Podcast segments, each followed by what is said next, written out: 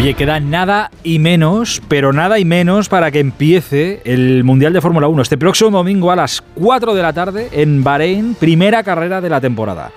Eh, es una temporada que así de momento, salvo que ahora el profesor me corrija, eh, desde fuera por lo menos un tanto desconcertante por lo que hemos visto hasta ahora, que sí, que Red Bull y Verstappen son los favoritos, esto es seguro, pero en los test que ha habido hace unos días hemos visto a Carlos Sainz y al Ferrari que también van muy bien.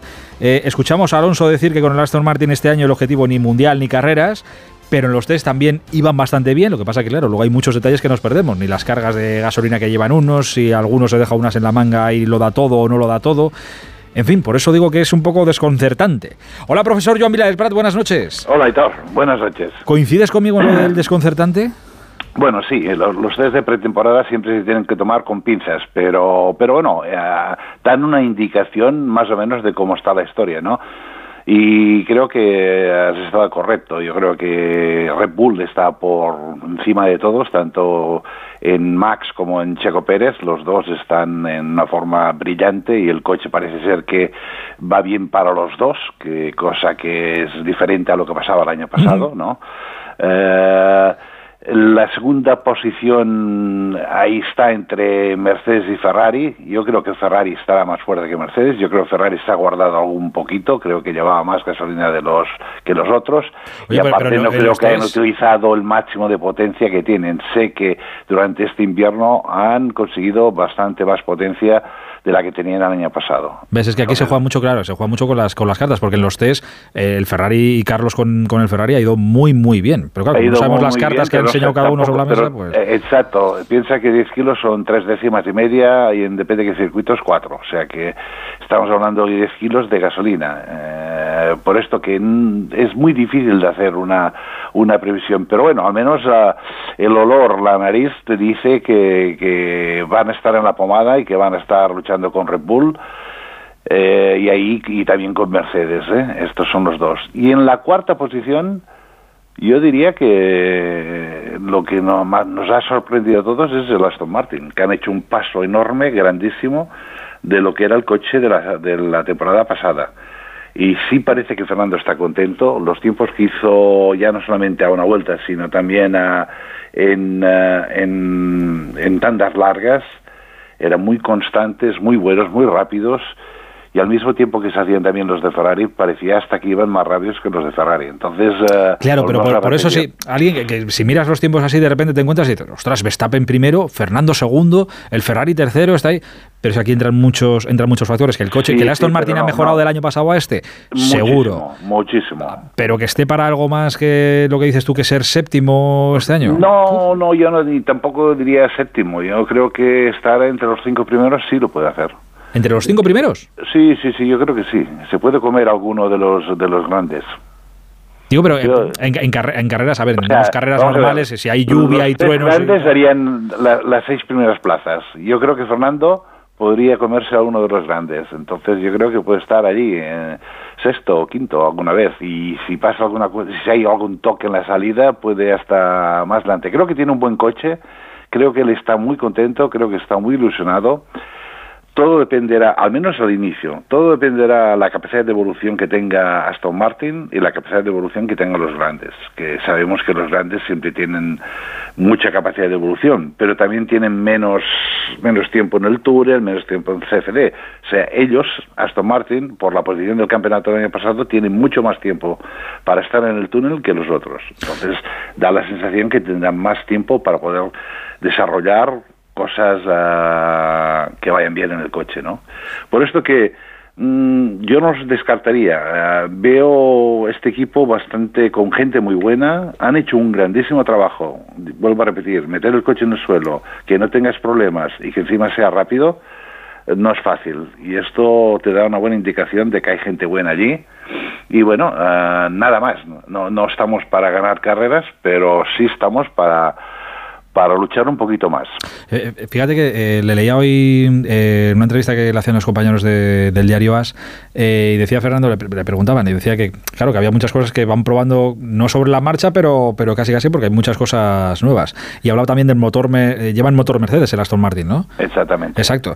Y le preguntaban por el Mercedes, claro, a mí me preocupa también que sea, bueno, que decía Fernando que estaba muy contento con el coche, por supuesto, y que el Mercedes que sí, que, que es un motor que, que, vamos, es muy fiable. A mí lo que me importa es que sea fiable después de todo lo que hemos visto últimamente, que sea por lo menos un fue, fiable. Fue el más fiable de, de, todo el año pasado. ¿eh?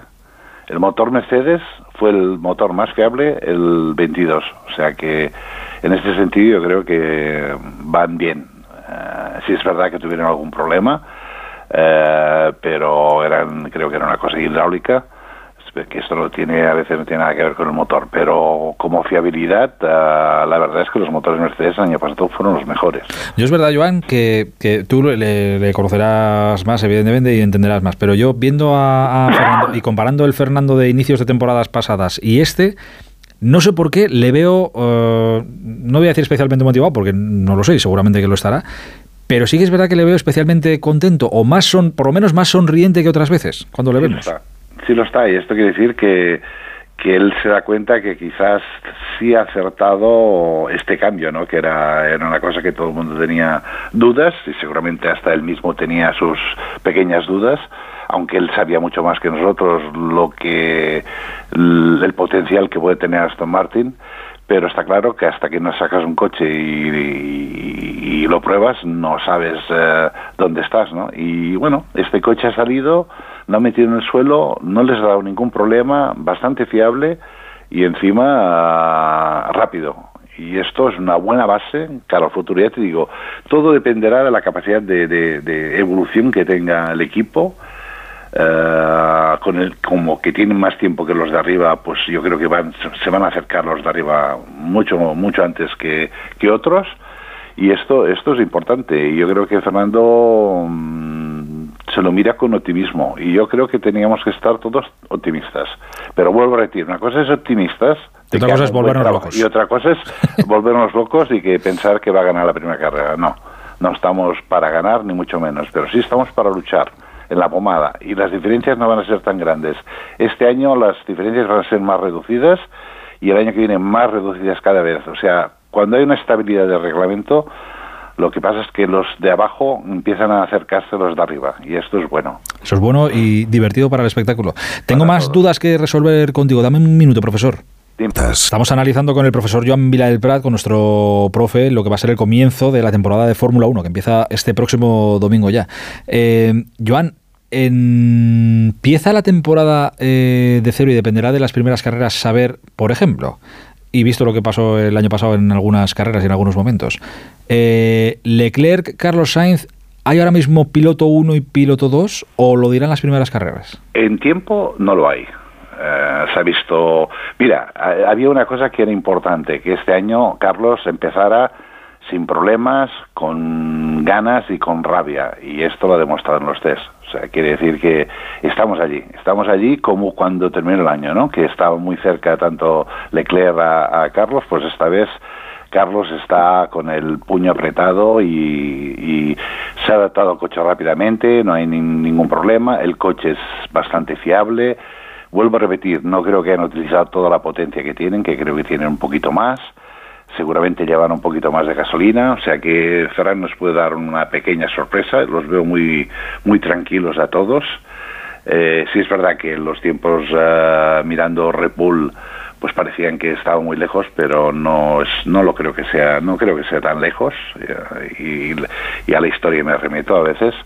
O sea que en, en, esta historia yo creo que sí, yo creo que están bien y creo que, que el número uno, el número dos, eh, esto lo va a dictar el circuito constantemente. ¿no? Si, si por lo que sea Leclerc tiene problemas o no acaba de funcionar y Carlos coge más puntos y va cogiendo más puntos y puede ganar o pues está allí en podium constantemente. O sea que si hubiera órdenes de equipo, a ver si había órdenes de equipo a favor de Carlos también, de vez en cuando, ¿eh? que no está, que no está pues, de los pollos que hemos tenido esta, esta temporada. Pero si esto es como funcionan todos los equipos, no es que, no es que esto del número uno y el número dos es una chorrada, esto lo dice siempre la pista si tienes un piloto que es más rápido que el otro, pues obviamente... que, deje pasar y a funcionar. Ah, Exacto. Pero, pero, pero, esto es, es, así, ¿no? O sea, no es una cuestión de órdenes de equipo, esto que decimos siempre, ¿no? Esto queda muy bien para explicarlo, pero, pero no, la verdad es que la pista es la que te da que será la, el que te saque la tarjeta, ¿no? O la, o la amarilla, o la verde, o la roja. Oye, y, y esta temporada de Hamilton, por ejemplo, ¿qué esperas esta temporada? Bueno, yo creo que los errores que cometieron el año pasado mm, han... A, mí personalmente el coche aún no me gusta y creo que tienen un problema de concepto que veremos qué es lo que pasa. Y yo supongo que se han dado las dos o tres primeras carreras y si este concepto sigue con estos pocos, estos iPods tan pequeñitos y todas estas cosas, ¿no? Si esto no están por delante, quizás haya un cambio radical en el coche y en, el, en la visión del coche, ¿no? Yo no los veo tan fuertes como otros años. Eh, creo que, ellos cuando quieren hacer una vuelta, y así lo ha demostrado Hamilton, la hacen, pero aquí lo que se trata no solamente es de dar una vuelta, se trata de carreras constante, que no degrade el neumático. Un problema de los Ferrari es que degrada bastante el neumático trasero, cosa que ni Red Bull, ni otros, ni Fernando da la sensación de que, de que esto sucediera. Por esto que en carrera yo lo veo muy positivo a Fernando y a Red Bull muy fuerte. Eh, a una vuelta todos pueden estar allí. El viernes son los primeros libres, como en todos los grandes premios, el sábado la clasificación, el domingo la carrera. Eh, a ver, para decir algo fiable hay que esperar al sábado. Eh, no nos volvamos locos tampoco los libres, que luego nos pasa lo que nos pasa, que los libres eh, está todo el mundo engañando, igual que se engañan todos los fines de semana los, hay, hay, otro, hay, otro, factor muy importante, ¿no? La, tanto la clasifica se hace de noche y hmm. los libres por la mañana es de día y la temperatura de asfalto de la mañana a la noche no tiene nada que ver. Entonces el neumático funciona de manera totalmente diferente y posiblemente necesites otros neumáticos para, para lo que es la clasificación. O sea que estamos hablando de un circuito que, que hay tantos cambios que es muy difícil poderse coger. Al final lo que cuenta es la clasificación para la, para la salida, pero lo que más cuenta es cómo termines la carrera, que es donde hay los puntos y lo que y lo que te hace ser campeón o no campeón. Qué ganas tengo eh, de llamarte el domingo, profesor, y, analizar lo que ha sido la, primera carrera. Yo ya tengo ganas también. Muchas, muchas ganas, de verdad. ¿eh? Todo el invierno esperando para ver los coches.